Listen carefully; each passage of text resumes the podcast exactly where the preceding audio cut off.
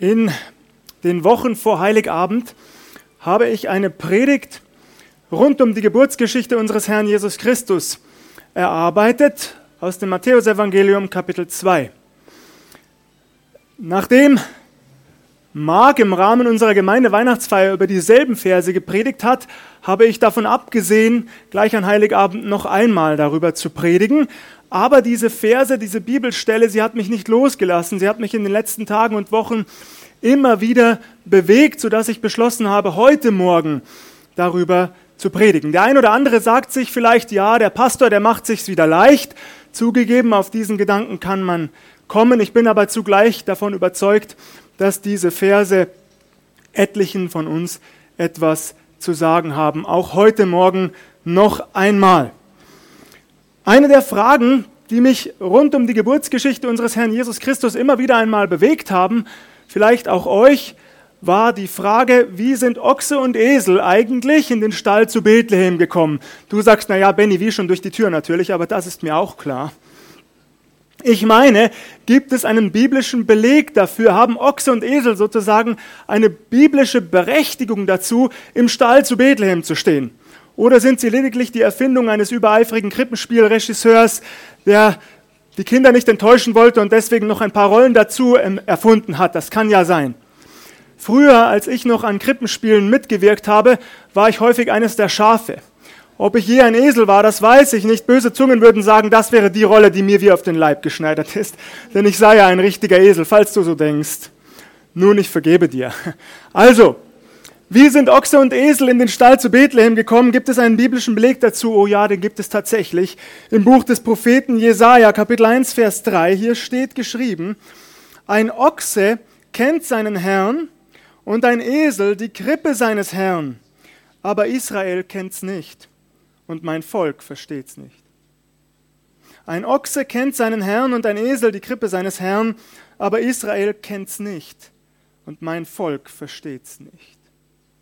Behalten wir diesen Vers bitte im Hinterkopf, wenn wir jetzt ins Matthäusevangelium Kapitel 2 wechseln. Ich lese aus Matthäus 2 zunächst die ersten beiden Verse. Hier steht geschrieben, da Jesus geboren war zu Bethlehem in Judäa, zur Zeit des Königs Herodes, siehe, da kamen Weise aus dem Morgenland nach Jerusalem und sprachen, wo ist der neugeborene König der Juden? Wir haben seinen Stern aufgehen sehen und sind gekommen, ihn anzubeten. Bis heute ist das so geblieben. Wenn ein Kind das Licht der Welt erblickt, bekommt es meistens noch am selben Tag Besuch.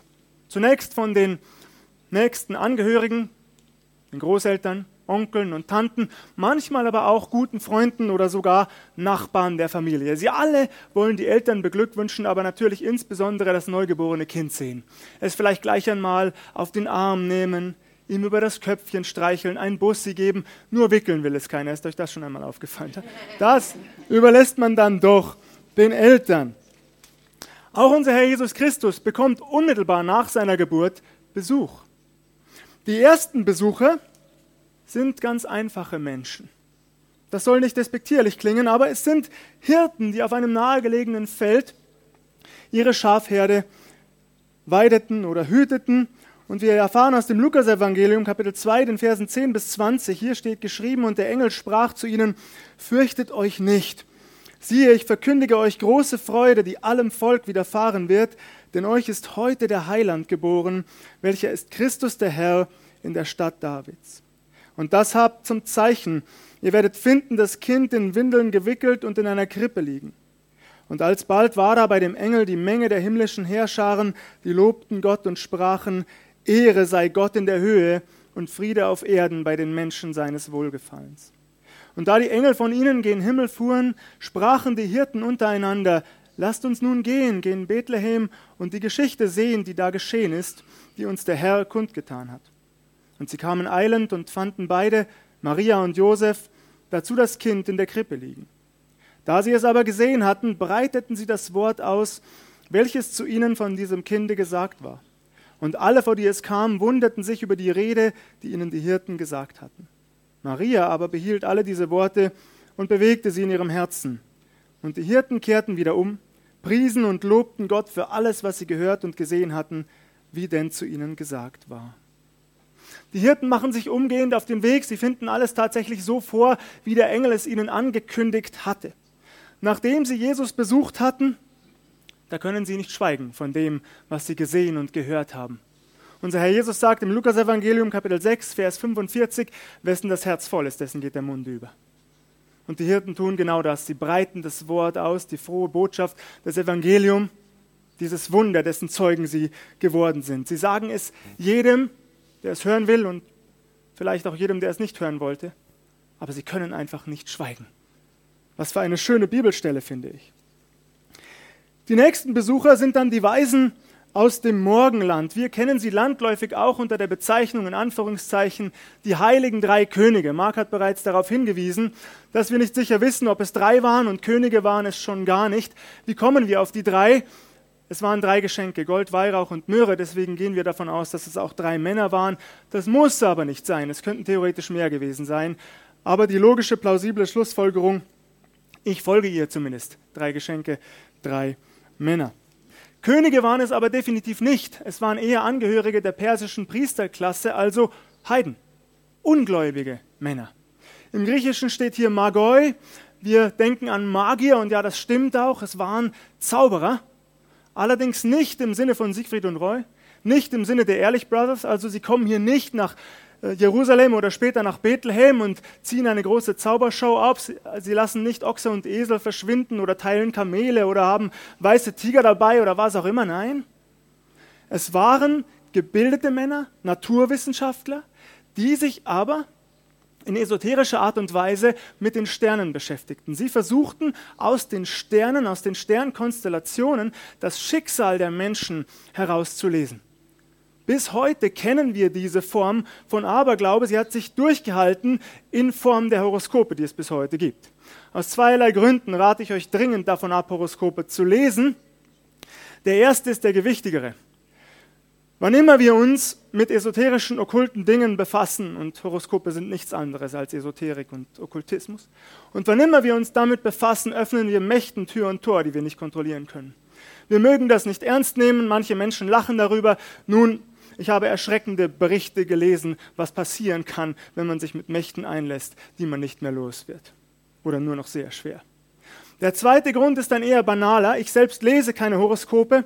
Früher habe ich es nur ganz vereinzelt getan und auch nur deshalb, um meine These zu überprüfen. Ist euch schon einmal aufgefallen, dass Horoskope so lächerlich allgemein formuliert sind, dass ich durch einfaches Raten eine ganz ähnliche Chance habe, euch eure Zukunft vorherzusagen? Also wenn ihr eure Zukunft wissen wollt, kommt zu mir, ihr braucht keine Horoskope zu lesen. Lasst bitte die Finger davon, das ist kein Spaß. So, diese Männer, sie beschäftigen sich mit den Sternen und eines Tages, da sehen sie einen, den sie zuvor nie gesehen haben. Der Stern zu Bethlehem, wir wissen bis heute nicht, was es damit auf sich hat. Es könnte eine einmalige Erscheinung gewesen sein. Ein paar Wochen hat dieser Stern geglüht, dann ist er wieder verglüht. Es könnte aber auch eine Sternkonstellation gewesen sein, die zwar äußerst selten ist, aber doch alle paar hundert Jahre einmal auftritt. Jetzt wird es spannend. Johannes Kepler hat zu Beginn des 17. Jahrhunderts berechnet, dass im Jahr 7 vor Christus dreimal eine Konstellation der Planeten Jupiter und Saturn stattfand. Und das letzte Mal noch dazu im Sternzeichen der Fische. Was ist daran so interessant? Der Jupiter galt damals im Bewusstsein der Menschen des Altertums als Planet des Weltherrschers. Der Saturn galt als Schutzplanet Israels.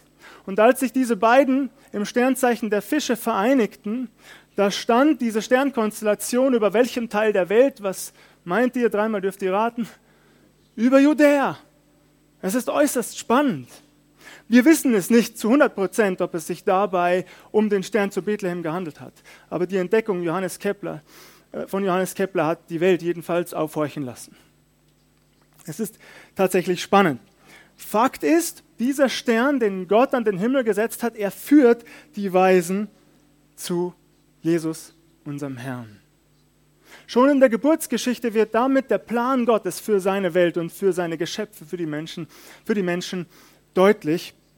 Ob es die Hirten sind oder die ungläubigen Heiden aus dem Morgenland, Es spielt überhaupt keine Rolle und bis heute gilt das, wer auch immer du bist, wo immer du herkommst, welche Hautfarbe du hast, welche Nationalität, welchen familiären Hintergrund, welche religiöse Prägung, ob du arm bist oder reich, ob du intelligent bist oder weniger intelligent, ob du dick bist oder dünn, ob du eine angesehene Stellung hast oder arbeitslos bist, es spielt überhaupt keine Rolle. Jesus Christus kam für alle Menschen. Gelobt sei Gott und das wird hier schon deutlich. Zunächst gehen die Weisen in den Palast des Königs Herodes, denn logischerweise, wo erwartet man einen neugeborenen König? Im Palast, in der Hauptstadt. Nicht irgendwo in einem kleinen Stall im Stroh, sondern in einem extra dafür hergerichteten Zimmer, in einem warmen, weichen Bettchen. Doch was passiert, als die Weisen in Jerusalem ankommen, als die Herodes fragen, wo ist der neugeborene König der Juden? Wir haben seinen Stern aufgehen sehen und sind gekommen, ihn anzubeten. Als das der König Herodes hörte, erschrak er und mit ihm ganz Jerusalem. Herodes hat noch nie etwas von dem neugeborenen König der Juden gehört. Nicht nur er, der König, erschrickt, auch ganz Jerusalem erschrickt mit ihm. Und er ließ zusammenkommen alle hohen Priester und Schriftgelehrten des Volkes und erforschte von ihnen, wo der Christus geboren werden sollte. Und sie sagten ihm zu Bethlehem in Judäa, denn so steht geschrieben durch den Propheten in Micha 5, Vers 1, Und du, Bethlehem im Lande Juda, bist mitnichten die kleinste unter den Fürsten Judas, denn aus dir wird kommen der Fürst, der mein Volk Israel weiden soll. Wir kommen gleich auf diese Verse zurück. Ich erzähle euch kurz in eigenen Worten die Geschichte zu Ende. Herodes gibt den Weisen aus dem Morgenland den Auftrag, wenn ihr das Kind gefunden habt, dann kommt hierher zurück, sagt mir, wo es ist. Auch ich möchte dorthin gehen und vor dem Kind niederfallen, ihm meine Ehre erweisen. Das sagt Herodes natürlich nicht, weil er das tatsächlich tun möchte, sondern ganz im Gegenteil, weil er einen bösen Plan in seinem Herzen gefasst hat, Jesus zu töten. Hier sehen wir, wie weit ein Mensch gehen würde, um seine eigene Macht zu sichern. Sogar ein Kleinkind, ein Baby, ein Neugeborenes würde Herodes töten lassen. Unser Gott warnt die Weisen in einem Traum, nicht wieder nach Jerusalem zurückzukehren. Das tun sie auch nicht. Sie kehren auf einem anderen Weg nach Hause in ihre Heimat zurück. Als Herodes das bemerkt, dass die Weisen aus dem Morgenland nicht wieder kommen, da beschließt er kurzerhand seinen Plan einfach auszuweiten. Und er bringt oder lässt alle Knaben im Alter bis zu zwei Jahren in Bethlehem und Umgebung umbringen. Einfach schrecklich. Dieser sogenannte Kindermord zu Bethlehem wird bis heute von Theologen und Historikern in Frage gestellt und bezweifelt, weil er nämlich außerhalb der Bibel nirgendwo bezeugt ist. Hat er nie stattgefunden? Nun, ihr Lieben, ich sage euch frei heraus, nur weil etwas nur in der Bibel steht, heißt es nicht, dass es deswegen nicht stattgefunden haben kann. Es ist ein lächerliches Argument. Wir dürfen uns Bethlehem nicht als Weltstadt vorstellen, nicht als pulsierende Millionenmetropole, das war ein kleiner, eher unbedeutender Ort. Mit wie vielen Knaben im Alter bis zu zwei Jahren werden wir es zu tun gehabt haben? Ein halbes Dutzend? Ein Dutzend vielleicht? Selbst 20 waren keine Berichterstattung wert. Bitte missversteht mich nicht, so schlimm diese Tat bleibt, so schrecklich. Aber das hat damals niemanden interessiert. Und lasst mich bitte eine Analogie ziehen. Wahrscheinlich wisst ihr, dass heute jeden Tag tausende Kinder in Afrika an Hunger sterben. Jeden Tag. Ich lese davon nie etwas in unseren Tageszeitungen. Ich lese immer denselben Blödsinn über Klimakleber und irgendwelche dummen Gesetze. Aber die wirklich gewichtigen Dinge, wo eigentlich ein Aufschrei durch unsere Welt gehen sollte, wo man endlich mal sagen sollte, wir geben nicht Milliarden für Kriegstreiberei aus, sondern um endlich mal gerechtere Verhältnisse zu schaffen, davon lese ich nie etwas. Würde es deswegen jemand in Frage stellen? Ich hoffe nicht. Es ist schlimm genug, dass es jeden Tag passiert in unserer ach so aufgeklärten Welt. Aber bevor ich mich echauffiere, kommen wir zurück ins Matthäusevangelium, Kapitel 2. Die Verse 3 bis 6. Die haben es in sich. Herodes erschrickt, ganz Jerusalem erschrickt. Beim Propheten Jesaja haben wir schon gehört, Israel erkennt's nicht. Mein Volk versteht's nicht. Natürlich, Herodes zögert nicht, er lässt die hohen Priester und die Schriftgelehrten kommen und die finden schnell heraus, wo der neugeborene König das Licht der Welt erblickt. In Bethlehem, in der Stadt Davids, er als der ewige, der eigentliche Nachkomme des Königs Davids. Er kommt auch da zur Welt. Unser Gott hat hunderte Prophezeiungen im Alten Testament, äh, ins Alte Testament eingefügt über unseren Herrn Jesus Christus. Nicht nur beim Propheten Micha, auch bei Jesaja, bei Zacharia, in den Psalmen immer und immer und immer wieder. Das heißt doch, man hätte es wissen können. Nicht wahr? Oh, man hätte es wissen können. Es steht geschrieben. Schon Jahrhunderte vorher wurde es festgehalten. Warum wussten es die Menschen damals nicht? Warum wusste es der König nicht? Was hatte dazu geführt, dass diese wunderbaren Zusagen und Verheißungen verschütt gegangen waren? Was hatte dazu geführt, dass die Menschen sie nicht mehr im Herzen hatten, ja nicht einmal im Kopf? Litten sie so sehr unter der römischen Besatzung? Litten sie so sehr unter ihren eigenen alltäglichen Problemen, unter finanziellen Nöten, der Arbeitslosigkeit, unter Eheproblemen, unter schlechten Noten der Kinder? Was hatte dazu geführt? Ich glaube nicht, dass alltägliche Probleme wirklich der Grund dafür waren, dass die Menschen es nicht mehr im Herzen hatten, diese wunderbaren Prophezeiungen über den kommenden Herrscher, über den kommenden König, über den Messias. Ich glaube, dass sie es einfach nicht wissen wollten. Sie wollten es nicht. Sie wollten es nicht im Kopf haben, nicht im Herzen haben. Nun sagst du vielleicht, ja, Benny, das ist eine steile These. Ich behaupte, ich kann sie sogar biblisch belegen. Unser Herr Jesus erweint zweimal über Jerusalem. In Matthäus 23, da sagt er Jerusalem, Jerusalem, wie oft, wie oft habe ich deine Kinder versammeln wollen, wie eine Henne ihre Küken unter ihre Flügel sammelt, und du hast nicht, du hast nicht gewollt. Du hast es nicht gewollt. Hier steht nicht, Jesus sagt nicht, du hast es nicht gekonnt. Das hören wir ja oft von Menschen, vielleicht ihr auch. Ich kann nicht glauben, ich kann nicht glauben. Ihr, ihr, Lieben, das glaube ich niemandem, denn jeder Mensch kann glauben, weil jeder Mensch an irgendetwas glaubt. Selbst ein Atheist glaubt an etwas, nämlich dass es keinen Gott gibt.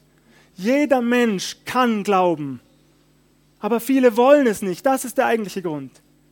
Dass man es nicht kann, ist nur eine Ausrede, denn jeder kann aber ich will es nicht.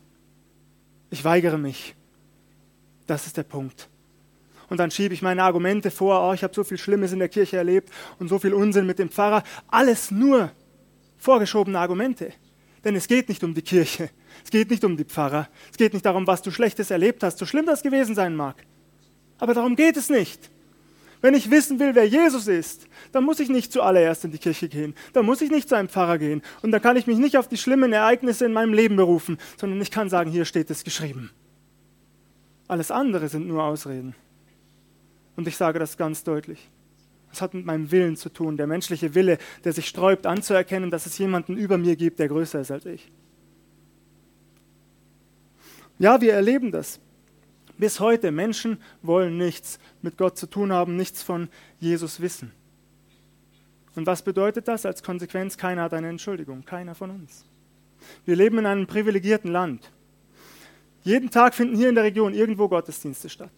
Ob da das Evangelium Jesu Christi immer so klar und deutlich verkündigt wird, das steht auf einem anderen Blatt.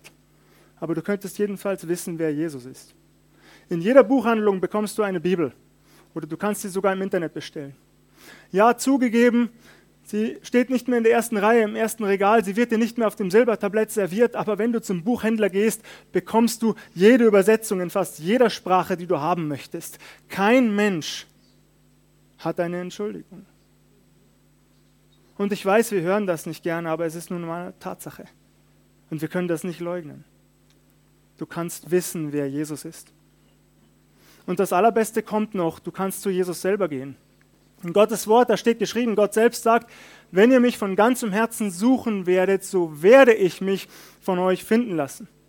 Gott sagt nicht, na, werdet ihr mich vielleicht finden? Er sagt nicht, ja, werdet ihr mich finden, wenn ihr ganz viel Glück habt? Nein, er sagt, ihr werdet mich finden. Ich will mich finden lassen. Das ist eine gewaltige Zusage. Aber unsere Aufgabe und unsere Verantwortung ist, dass wir uns auf die Suche begeben dass wir ins Gebet gehen und Jesus bitten, du kannst ihn bitten, hast du das gewusst? Bitte zeig dich mir. Bitte komm in mein Leben. Mach mir klar, wer du bist, wie du bist. Ich will dich kennen, nicht nur theoretisch, ganz praktisch will ich dich kennen, ganz praktisch will ich deine Kraft erleben. Und wenn du das tust, sei sicher, Jesus zögert nicht. Er wird in dein Leben kommen. Die Frage ist noch einmal, ob du das willst. Jesus hat alles getan, was nötig ist. Für jeden von uns. Und Jesus bittet jeden von uns. Und hier sitzen auch einige, die vielleicht noch keine persönliche Beziehung zu Jesus haben. Und Jesus bittet dich heute Morgen ganz persönlich, wer du auch bist. Nimm Jesus, nimm mich in dein Leben auf. Jesus ist ans Kreuz gegangen, als er alt genug war, ist gestorben für dich und mich, um uns unsere Schuld zu vergeben. Und das ist alles, was wir brauchen. Nicht zuerst das große Haus, nicht zuerst das schnelle Auto, nicht zuerst die jüngere Frau. Vergebung unserer Schuld. Und das hat Jesus getan aus lauter Liebe. Und wenn du heute in deinem Herzen das Flüstern des Heiligen Geistes hörst oder sein lautes Rufen, dass Jesus, der dich beim Namen kennt, weil er dich erschaffen hat, dich beim Namen ruft, dann zögere bitte nicht, sondern mach dir bewusst, eine Garantie auf ein Morgen gibt es nicht. Und ich weiß, manchen schmeckt das nicht, wenn man das immer wieder so deutlich sagt. Nun, auch das ist eine Tatsache. Und ganz ehrlich, ich sage auch das frei heraus. Es ist mir eigentlich völlig egal, ob dir das gefällt oder nicht. Es bleibt eine Tatsache. Es gibt keine Garantie auf ein Morgen. Und wenn Jesus dich heute ruft, dann sag bitte nicht, ich habe noch genug Zeit. Denn das kannst du nicht wissen. Wenn Jesus dich heute ruft, dann bitte reagier auch heute. Darum bitte ich dich von ganzem Herzen. Es gibt keine Garantie auf einen Morgen für niemanden von uns. Ihr Lieben, seit 14 Tagen bin ich jetzt im evangelistischen Reisedienst bei der Deutschen Indianer Pioniermission.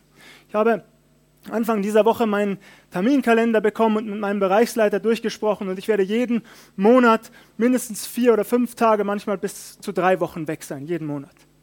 Und jedes Mal werde ich meinen Herrn Jesus bitten, bitte lass mich wieder gesund nach Hause kommen. Das ist mein großer Wunsch, nach Hause zu kommen zu meiner Familie. Aber ich habe auch gemerkt, nicht einmal für einen Pastor, nicht einmal für einen Evangelisten gibt es eine Garantie auf ein Morgen. Und deswegen bitte ich dich, wenn du die Stimme Gottes heute hörst in deinem Herzen, mach das fest. Jesus Christus liebt dich und du musst ihm gehören. Willst du das? Gelobt sei Gott im Namen Jesu. Amen.